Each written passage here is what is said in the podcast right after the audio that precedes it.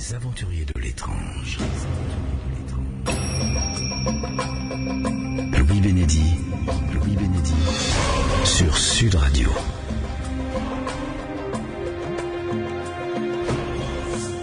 Dans les aventuriers de l'étrange, je vous l'ai dit dans le sommaire de cette émission, nous allons retrouver Jean-Jacques Charbonnier, qui est docteur en médecine, qui est anesthésiste réanimateur euh, en fonction, puisqu'il il travaille dans une clinique euh, du côté de, Toulouse. Euh, Jean-Jacques Charbonnier. Bonsoir.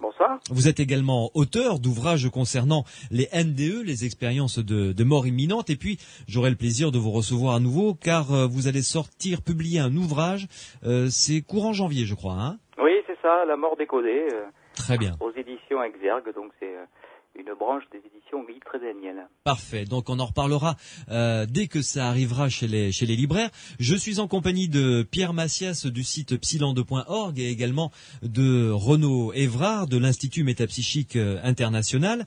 Alors euh, Jean-Jacques Charbonnier, je vous ai invité parce que euh, vous m'avez demandé de faire euh, un, un appel à témoins euh, pour euh, procéder à une étude relative à certains cas spécifiques de d'expérience de mort imminente. Euh, vous en êtes arrivé à étudier cela parce que vous-même vous avez vécu non pas une expérience de mort imminente, mais en tant qu'anesthésiste réanimateur. Vous avez vécu, dans le cadre de votre métier, une expérience extrêmement troublante. Avant de faire l'appel à témoins, euh, est-ce que vous pouvez nous la rappeler en quelques mots? Oui, bah, mon expérience initiale, d'ailleurs qui m'a euh, conduit à faire toute cette euh, démarche, Oui. euh, c'est euh, une expérience qui s'est passée en SAMU. ça s'est passé donc il y a bien longtemps de ça, il y a plus de 20 ans maintenant. Mm. J'étais seul médecin donc à gérer un accident grave, un accident que l'on voyait d'emblée grave, puisqu'il y avait beaucoup de monde. C'est comme ça, on refait pas les hommes. Quand quelque chose est grave, eh bien il y a des gens qui se- Et qui regardent, quoi, des badauds. Mhm. Et euh, là, j'ai senti déjà que ça n'allait pas très bien chez moi, que j'étais un petit peu débordé, je dirais. Euh, je me suis dit, c'est pas un métier qui est fait pour toi. Et puis, euh, bon, euh, le pompier me dit, il faut aller dégager quelqu'un dans un véhicule qui était en contrebas, donc quelqu'un qui était incarcéré, comme on dit. Oui. J'avais déjà vu sur le bord de la route deux cadavres donc euh, recouverts d'un drap blanc, donc je me sentais de plus en plus mal. Et puis euh, j'ai pénétré dans ce véhicule euh, avec toute euh, une émotion euh, difficile à transmettre euh, avec des mots, mais euh, quelque chose de très très très troublant. Mm, Et euh, je suis arrivé donc euh, auprès de ce jeune homme qui avait une vingtaine d'années et euh, je devais le perfuser rapidement parce que il était incarcéré et euh, quand euh, on est comme ça écrasé par des tôles, eh bien rapidement on perd euh, on perd du sang et on, meurt d'hémorragie interne si on n'arrive pas à rapidement donc remplir les vaisseaux Oui. pour éviter que la pompe cardiaque se désamorce. Mm. Et là, je dois dire qu'à cause de, oui, mon incompétence, mon inexpérience de l'époque, eh bien, je ne suis pas arrivé à perfuser ce jeune de 20 ans qui est mort devant moi. J'étais à quelques centimètres de son visage. Et ça, c'est quelque chose qui m'a marqué à vie, euh, je dirais. Donc, euh, j'ai vu euh, la mort s'installer dans ce visage. J'ai vu la pupille de ses yeux qui se dilataient progressivement. J'ai vu, senti une indicible lumière qui partait de ce regard et j'ai senti la vie s'échapper. Et je l'ai senti physiquement, c'est-à-dire que j'ai senti un souffle de vie, je ne trouve pas d'autres mots pour décrire ça, Mm. un souffle de vie qui s'échappait euh, par la fontanelle et qui m'a euh, donc frôlé le visage sur la droite. C'était quelque chose de terriblement euh, vivant et de terriblement joyeux aussi. Alors ça peut paraître bizarre de, de dire ça, de dire que c'était vivant et joyeux dans ces circonstances, et pourtant c'est ça, j'ai ressenti comme ça. Et j'ai dit, ça y est, j'ai compris comment on fonctionnait. On était finalement un véhicule terrestre habité par une entité qui nous quittait au moment de la mort. Et cette perception de la mort ne m'a plus jamais quitté. Mm. Et c'est pour ça que euh, je fais euh, peut-être tout- toute cette démarche euh, auprès donc des associations, etc. Parce que je crois que c'est un formidable espoir d'après-vie de dire qu'on est constitué d'un corps physique habité par une entité c'est un petit peu comme les expérienceurs qui ont une certitude d'une vie dans l'au-delà. Eh bien, moi, j'ai cette certitude depuis, de vie dans l'au-delà, depuis que j'ai vécu cette expérience extraordinaire. Alors, hmm. Alors ça, euh, entendons-nous bien, Jean-Jacques Charbonnier, euh, c'est votre analyse, évidemment, c'est votre perception des choses, Tout à fait. Euh, qui, euh, en aucun cas, peut être établie comme un fait scientifique. On est d'accord? Tout à fait exact. Bon. C'est tout à fait exact. Donc, euh, en revanche, euh, parce que vous avez écrit euh, des ouvrages, vous faites de nombreuses conférences euh, concernant les expériences de, de mort imminente, Mm. euh, est-ce que euh, lors de, de ces différents périples, parce que vous allez dans toute l'Europe, euh, vous êtes allé euh, au Canada il n'y a pas longtemps encore donner des conférences, est-ce que euh, parmi toutes les personnes devant qui vous parlez, il y en a quelques-unes qui vous ont dit, bah, écoutez, il m'est arrivé la même chose? Eh ben oui, c'est là l'originalité donc de ces de ces témoignages. C'est pour ça que je veux faire absolument cette étude euh, qui s'appellerait euh, donc la NDE côté soignant, Oui. parce que comme vous venez de le dire, j'ai donné beaucoup de conférences sur la NDE en France et à l'étranger pour donner une petite idée. Rien qu'en 2007, j'aurais donné plus de 40 conférences sur les NDE. Donc ça fait que je, je vois beaucoup de monde. Mhm. À la fin de mes conférences, beaucoup de soignants et de médecins travaillant auprès de personnes en état de mort imminente qui ont eu les mêmes expériences que les miennes. Et c'est ça qui est troublant. Et c'est à partir de ça que je veux faire cette étude. Les mêmes expériences que les miennes, c'est-à-dire, c'est-à-dire quoi? C'est deux choses essentielles. Premièrement, c'est ce dont nous venons de parler à l'instant, la sensation tactile ou visuelle de sortie de corps lors d'un décès ou d'une NDE ou après un massage cardiaque. Et deuxièmement, c'est la réception d'informations par transmission de pensées émergentes du comateux ou de l'expérienceur vers le soignant. Il est classique d'avoir les témoignages de télépathie des expérienceurs qui devinent les pensées des gens euh, qui les entourent, ça on le sait depuis longtemps, mais dans le sens inverse, c'est plus rare, ou du moins c'est du domaine du non-dit, parce que les soignants ou les médecins ont peur de parler de ça.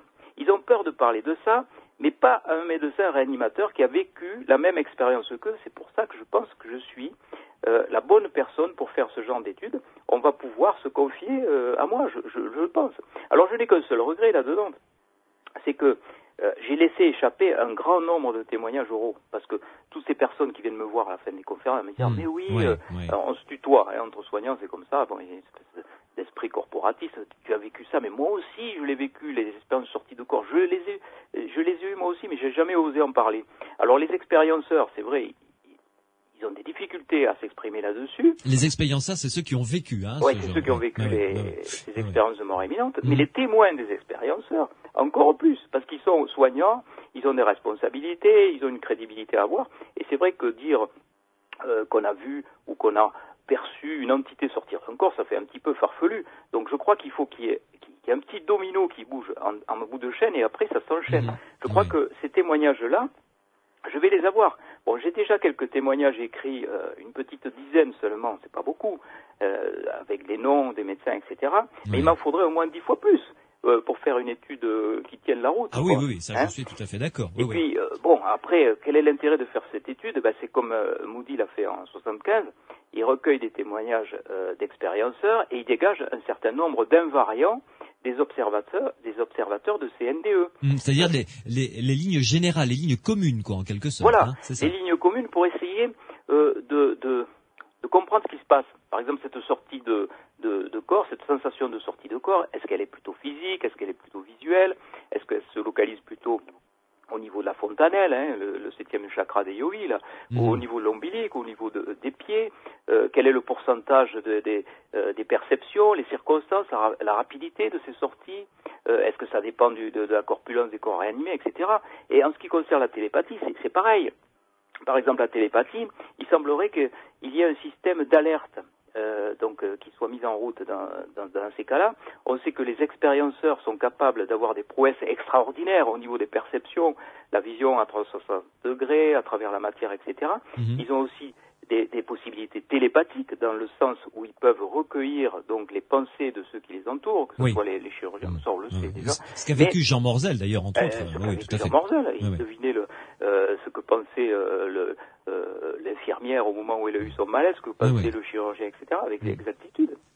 Mais on peut y- aussi imaginer que l'expérienceur soit capable non seulement de, de, de recueillir des pensées, mais aussi d'en émettre dans un, espèce de système d'alerte. Par exemple, j'ai témoignage d'une infirmière qui, euh, passant devant un, box euh, de réanimation dont elle n'avait pas à s'occuper du tout, eh ben, elle s'est sentie appelée dans ce box.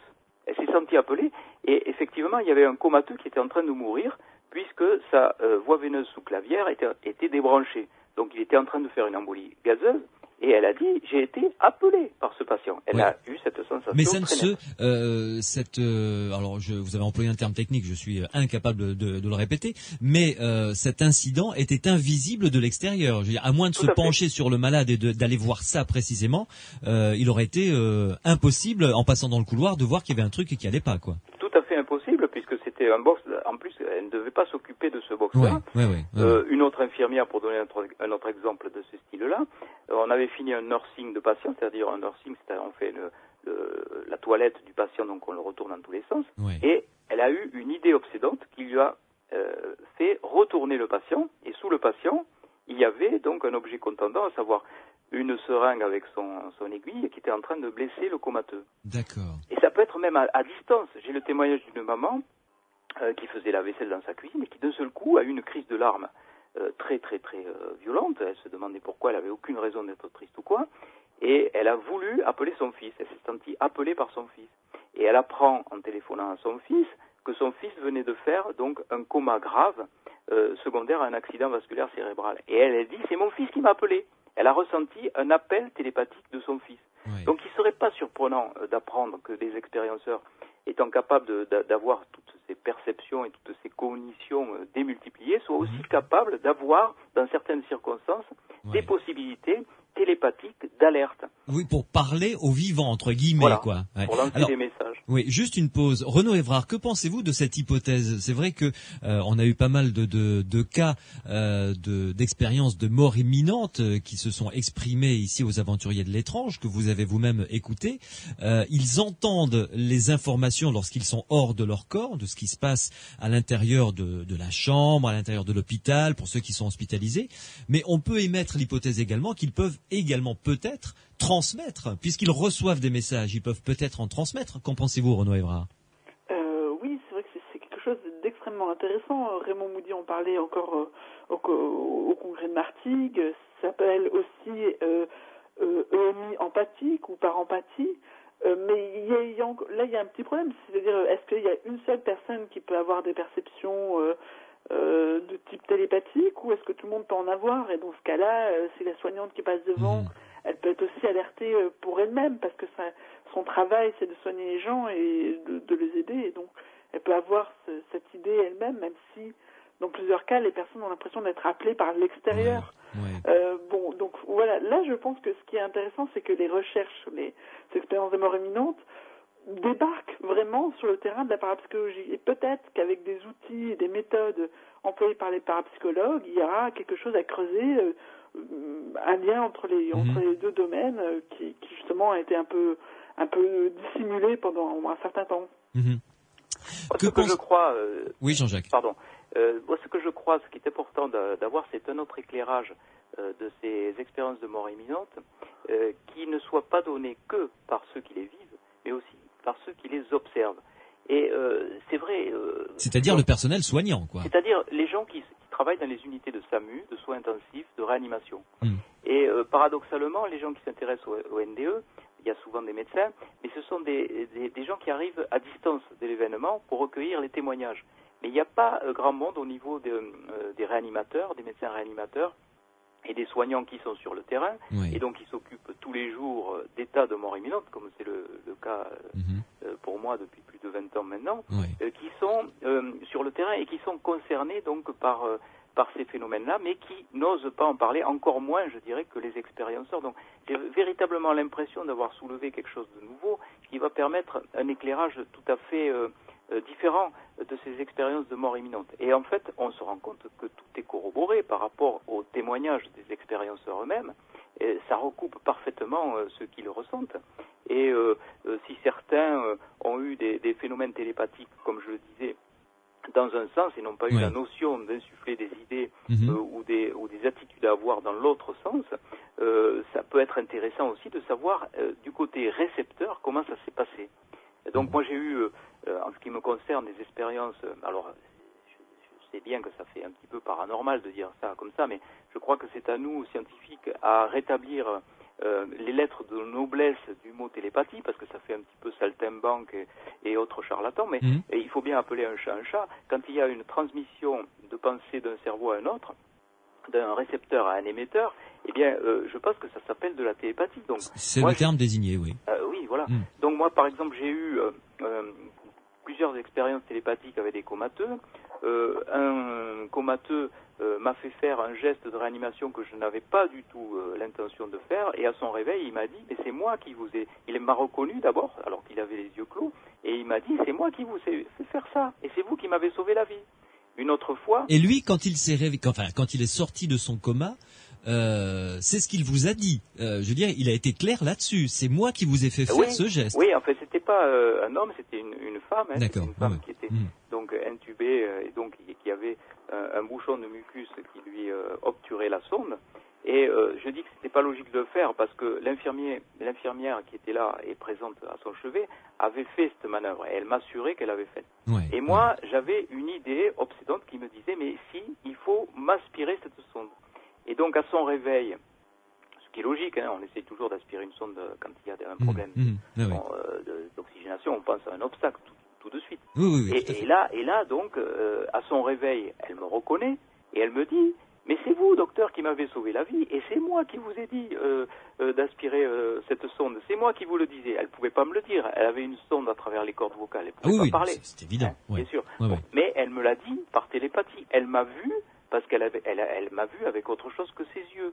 Donc ça, ça, ça, ça- ça nous bouleverse quand on, on sait que on peut voir avec autre chose que ses yeux, Mhm. avec une acuité euh, démultipliée, vision à 360 degrés, etc. Donc, Mais euh, dites-moi, Jean-Jacques Charbonnier, euh, bon, vous, euh, vous en parlez volontiers parce que ça va, c'est l'objet de, de, de, de votre étude. Vous, vous cherchez depuis plusieurs années dans ce dans ce registre-là, mais entre collègues, est-ce qu'on en parle volontiers euh, et est-ce qu'on se tait quand on doit en parler en public? Ben, on, on en parle de plus en plus, à telle enseigne que euh, l'endroit où je travaille, euh, donc à Toulouse, Mm. euh, dès qu'il y a un problème un petit peu de ce style-là, on m'appelle et on me dit tiens, j'ai un patient qui est sorti de son corps. Mais ça fait plus rigoler. Alors qu'avant, euh, ça, fa- ça faisait rigoler. Ouais. Euh, c'est vrai que quand on a un patient euh, qui vous décrit non seulement son opération, mais l'opération qui a eu lieu à côté, eh ben, on se dit qu'il se passe quelque chose qu'on ne comprend pas. Mais c'est pas parce qu'on ne la comprend pas qu'elle n'existe pas. Tout à fait. Donc c'est un peu un raccourci facile de dire bon euh, parce que ça arrange tout le monde, euh, c'est des, c'est- c'est des bêtises et puis on n'y croit pas et puis c'est tout. Ouais. Non, je crois qu'il faut, en tant que scientifique, on, on se doit euh, d'écouter et d'essayer, dans la mesure du possible, d'analyser les phénomènes et de donner une explication. Mais l'explication n'est pas toujours là. Et euh, je pense qu'on n'est pas encore sur le point de la trouver en ce qui concerne les espérances de mort imminente. Je suis d'accord avec vous. Oui, oui. Voilà. Euh, euh, Jean-Jacques Charbonnier, juste un instant. Pierre Massias, une, une réaction.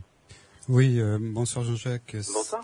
Cette, cette idée de, de, de faire témoigner euh, des, aussi bien les, les, les gens qui accompagnent, enfin qui, qui sont présents au moment du NDE que le- la personne Mm, qui, qui vit la NDE, ça me fait penser aussi à, à- aux fameuses expériences de, enfin expériences, à la fameuse demande de, de Camille Flammarion euh, à son époque, Oui.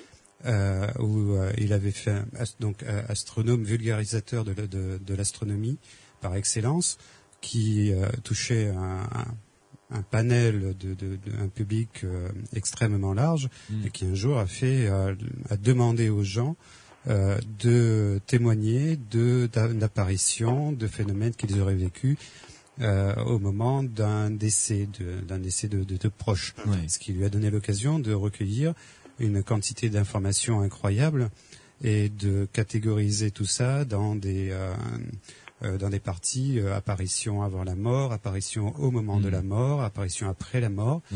Euh, vous vous trouvez un petit peu dans cette situation-là où vous, euh, enfin, ça, en, en- votre votre démarche est, est- est très intéressante dans la dans la collecte, la possibilité de collecte de nouvelles données, Oui, et d'informations euh, Ouais. d'une Mm. quantité de données importante et Mm. de nouvelles données en elles-mêmes, puisque effectivement, il me semble bien que les NDE n'ont pas été encore abordés sous cet angle-là. Ouais, ouais.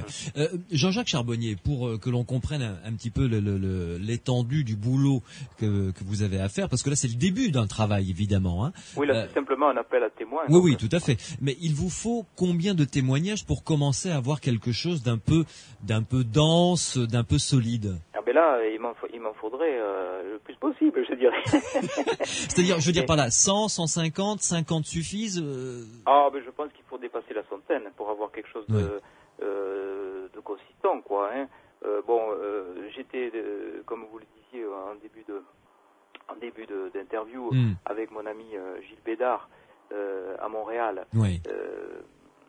donc qui est le président de, De Yance Yance Québec, voilà. hein, et qui était notre invité dans les aventuriers de Voilà, l'étrange d'ailleurs. Oui, voilà, oui, tout à fait. Et qui est donc euh, Jans, pour la rappeler, International Association Near Death Studies, Oui. euh, donc une association qui étudie euh, les expériences de mort imminente comme c'est le cas en France et aux États-Unis. Mhm. Et Gilles Bé- Bédard est tout à fait euh, donc favorable à cette, à cette étude. Il va relier cette information d'appel à témoins sur son site canadien Jans Québec. Le nouveau site va être refait en janvier 2008. Il y a un certain nombre de sites qui me donnent un coup, un coup de main sur ce sujet, donc des sites internet qui s'intéressent au NDE comme euh, Autrevie, Notre Expérience, NDE Intégration, etc. Mhm. Ouais. Euh, je crois que, euh, bon, moi je suis de bonne volonté.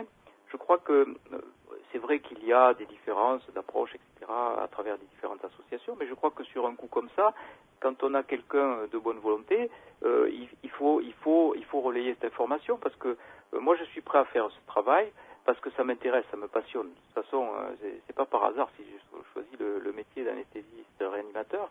Je crois que le- les hasards, euh, euh, bon, euh, c'est discutable. Moi, je crois qu'il y a, hum, je, je dirais pas un destin, mais il y a toute une logique imbriquée donc dans une vie, et cette cette chose qui arrive en ce moment-là, elle est pas, elle est pas le fruit du hasard. Mhm. Mhm. Donc je crois que la NDE du côté soignant, je suis tout à fait donc un acteur privilégié pour faire parce que Ouais, encore une fois, je crois que d'abord il y aura la crédibilité des témoignages, ce seront tous des soignants, des médecins, etc. Oui, des scientifiques, donc Voilà. oui, tout à donc, fait. Donc Ouais. des scientifiques.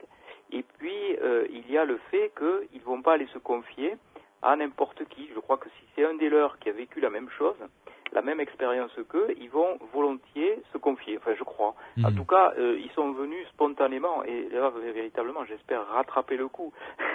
Parce que je râle de ne pas avoir pris les coordonnées au fur et à mesure de mes conférences. Mais il y en Ouais. avait chaque fois. Il Mhm. y avait chaque fois un soignant qui me disait qu'il avait fait un massage cardiaque, qu'il avait senti un souffle partir euh, par une, un c'était par les pieds, l'autre c'était par l'ombilic, l'autre par la fontanelle, etc. Euh, ou des impressions lumineuses, ou des. Alors est-ce que c'est des impressions, est-ce que c'est des hallucinations Euh, Après, ça reste à déterminer dans les mécanismes. Mais en tout cas, recueillir les témoignages de ceux qui ont vécu ça, je crois que c'est euh, un travail euh, qui n'a pas été fait et c'est un travail important et Mhm. tout à fait Mhm. novateur pour ouais. euh, les expériences de mort imminente. Hmm. Euh, je vous remercie Jean-Jacques Charbonnier. Euh, C'était très intéressant cette, euh, cet appel à témoins. Évidemment, euh, on aura l'occasion d'en reparler. Euh, comme ça, se faire des, des rendez-vous régulièrement, savoir où vous en êtes. Et puis de toute façon, on se retrouvera en janvier euh, pour parler de la sortie de, de votre livre. Euh, je rappelle le site, euh, votre site internet euh, Jean-Jacques avec un trait d'union entre les deux, jean-jacques.charbonnier.fr. Euh, sur un non, ça moteur. c'est, ça, c'est, euh, mon, euh, mon email.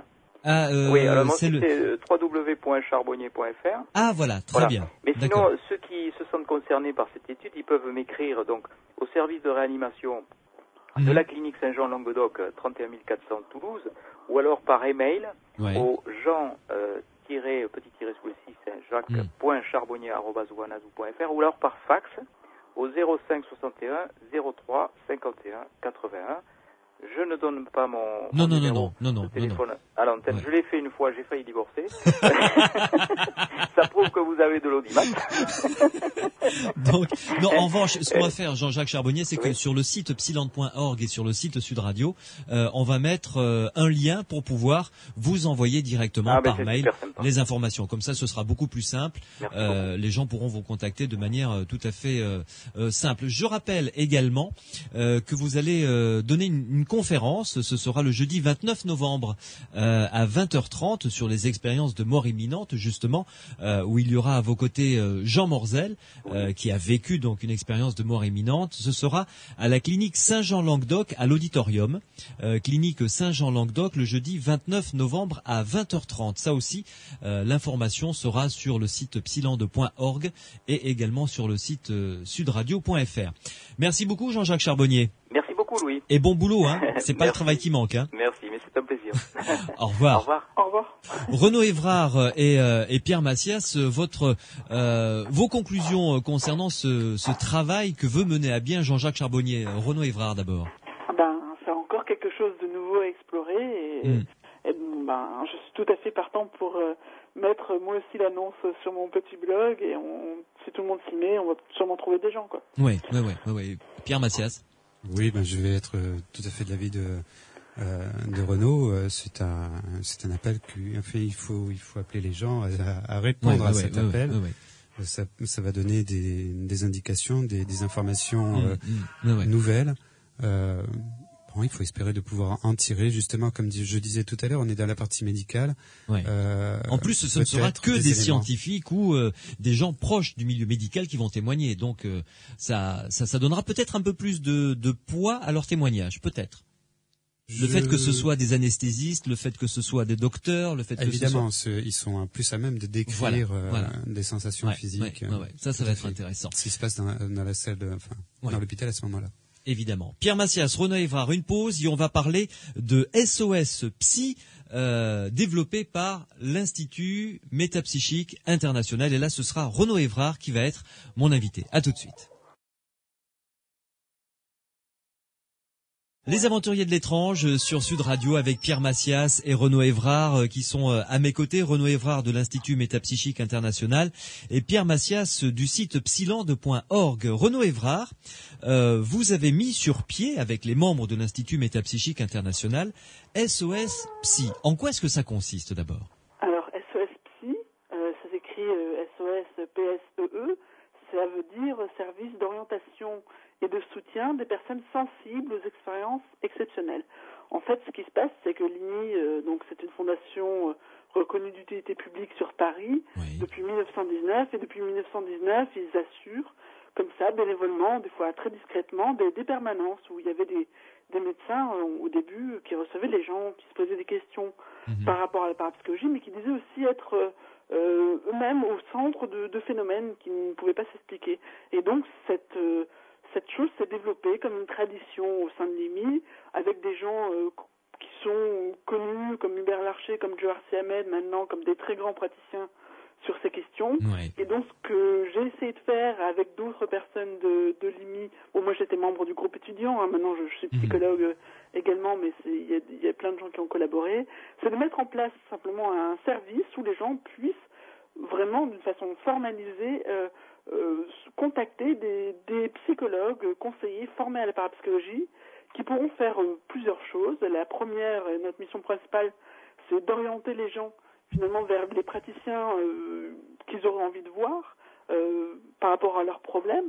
C'est-à-dire que nous, on peut recevoir des gens sur Paris, mais c'est dans toute la France. Et là, sur Oui, la radio, je oui, m'adresse à, Mhm. à, à bien d'autres mondes. Donc, on a des adresses de praticiens qui ont montré un intérêt discrètement privé pour ces questions, qui sont formés ou qui ont appris, et donc on peut renvoyer les gens vers eux. On peut aussi euh, assurer, donc, avec euh, les moyens qui sont les nôtres, donc par email, par téléphone, avec un numéro de téléphone euh, disponible sur le site de l'IMI métapsychique.org, euh, contacter euh, des personnes qui, n'importe quand, euh, 24 heures sur 24, 7 jours sur 7, et on essaye au maximum de vous répondre dans la semaine au plus tard. Oui, oui, oui. Euh, ce numéro existe depuis combien de temps maintenant? Oh, je, je pense que ça fait, euh, on est en novembre, quelque chose comme euh, comme trois mois, voilà. Ouais, ouais. Donc euh, c'est quelque chose qui marche assez bien vu que bon, on vous vous tombez pas forcément tout de suite sur un Bien conseiller, sûr. Oui, oui, bien sûr. mais mais c'est même même des entretiens par téléphone, on, on peut déjà poser des questions, on peut déjà euh, euh, prendre le temps euh, et, et s'adresser à quelqu'un qui qui est formé à ça et Mhm, qui, mhm. qui vous écoute sans Ouais. forcément tout de suite vous prendre pour quelqu'un de malade. euh, ce qui est quelque chose de, auquel les gens tiennent normalement beaucoup. Bah, bien sûr. Alors, quels sont les, les, les, les gens qui appellent Donnez-nous, non pas des exemples, mais est-ce qu'il y a des grandes lignes? Les gens sont, sont angoissés, apeurés, curieux a- c'est vrai qu'il y a un peu de tout ça. C'est vrai que on- fait de, de on- Dans le titre, on a mis euh, sensibles aux expériences exceptionnelles. On n'est pas obligé d'en avoir vécu. Oui. Ça peut être quelqu'un qui nous a raconté ça ou un reportage qu'on a vu. Donc là, on peut avoir des questions toutes simples sur euh, la parapsychologie, les phénomènes paranormaux, ce Mhm. qu'on a lu également. Euh, et puis après, c'est vrai qu'il y a des personnes qui le vivent bien, euh, qui nous appellent simplement pour témoigner. Donc euh, c'est vrai, elles peuvent appeler, elles, ont toujours des questions en plus derrière. Bien sûr, comme Marie-Reine tout à l'heure, par exemple. Oui, oui, voilà, c'est ça. Et mhm, mhm. Il y a des, des personnes qui le vivent mal, et donc là, on peut, on peut aussi faire un soutien euh, psychothérapeutique. On est formé à ça. On fait par exemple des, on peut dire cinq entretiens. On se met d'accord sur cinq entretiens, et, et voilà. Ouais. Euh, et puis, euh, dans, dans les phénomènes, on, on a tout- tous les classiques, mais c'est vrai que j'en apprends euh, tous les jours. Euh, on apprend beaucoup de choses qu'on n'a jamais entendues. Mhm. Euh, je veux pas en raconter là parce que les gens nous écoutent peut-être, mais mais c'est vrai que c'est quelque chose de très surprenant et, et finalement euh, ces gens-là n'ont jamais pu en parler euh, ou alors c'est toujours le coup classique qu'ils ont fait euh, déjà plusieurs psys mais sans jamais leur parler ou en, en ayant reçu des mauvaises réactions. Et donc là, on apprend quelque chose que la psychologie en elle-même ne, ne connaît pas, ne- c'est un objet qu'elle s'est caché, qu'elle a voilé à elle-même. Mhm. Et il faut savoir que ce service aussi euh, est, euh, est non lucratif, c'est-à-dire que les gens ne sont pas obligés de, de- de payer, mais il est toujours possible de faire un don déductible d'impôt à 66% pour, pour Excellent. l'Institut Métapsychique Impersonnel. Oui, c'est Trop important fort, parce Renaud que- Évrard, trop fort. je, je dis ça, mais c'est important parce que on a toujours peur, et je pense que la première réaction des gens, c'est de dire encore des gens qui vont faire euh, de l'argent sur Oui, le malheur des autres. Mhm. Et c'est vrai que c'est un domaine tellement controversé qu'on pourrait tout à fait penser ça, euh, qu'il n'y a pas de profession de parapsychologue clinicien, euh, de diplôme, de choses comme ça. Oui, ça n'existe ce, pas. sont, ce sont des psychologues, ce sont des, des, des psychiatres vers qui on renvoie également. Euh, donc c'est vraiment un circuit officiel et des gens qui font ça, euh, voilà, euh, Ah oui, mais pas attendez, pour euh, l'argent quoi. l'Institut métapsychique international, euh, quand même reconnu d'utilité publique. C'est c'est pas non plus, euh, on n'est pas, euh, excusez-moi l'expression triviale, mais on n'est plus chez Mémé, quoi. Là, c'est c'est quand même sérieux, je veux dire. Et puis, on vous connaît depuis nombre d'années. Euh, la maison existe depuis 1919, donc bon. Euh, euh, on n'est pas n'importe où. Là, nous sommes tout à fait d'accord. Euh, donc, ça fonctionne 24 heures sur 24, 7 jours sur 7, et on a, on est assuré d'avoir une réponse au moins dans le courant de la semaine qui suit l'appel pour être tranquillisé. Avez-vous eu des des cas où vous sentiez que vraiment il fallait une présence très vite, sous peine que la personne souffre vraiment, moralement, je veux dire. Il y a toujours, enfin c'est très étonnant dans cette, avec ces personnes, c'est que c'est vraiment très très chargé. Euh, on pourrait dire mais elles n'ont pas été violées, euh, elles ont pas assisté à un meurtre, alors pourquoi elles sont tellement en souffrance, euh, tellement angoissées Euh, Mais c'est vraiment vraiment très dur de, de parfois de, de vivre ces expériences. Par contre, on ne peut pas euh, se déplacer toujours sur place, on peut pas, euh, on, peut offrir une première écoute, un, soutien, Mais euh, on peut ouais. pas forcément Mhm. aller toujours ouais. beaucoup plus loin. Ouais. Mais euh, bon voilà, euh, faisons, faisons un- déjà ce qu'on fait et, Mhm. et essayons de développer un peu justement euh, une officialisation, une formalisation de ce réseau de praticiens intéressés Ouais. à ces questions. Mhm. Parce que dans d'autres pays, en Allemagne, en Angleterre, aux Pays-Bas, partout existent des centres de consultation, euh, aussi souvent gratuits, avec des professionnels. Donc il y, a- il y a un vrai mouvement international autour de ces questions. Et bon, ben voilà, je pense que ça arrive en France et, euh, et que ce sera, c'est important que ça se passe. Quoi.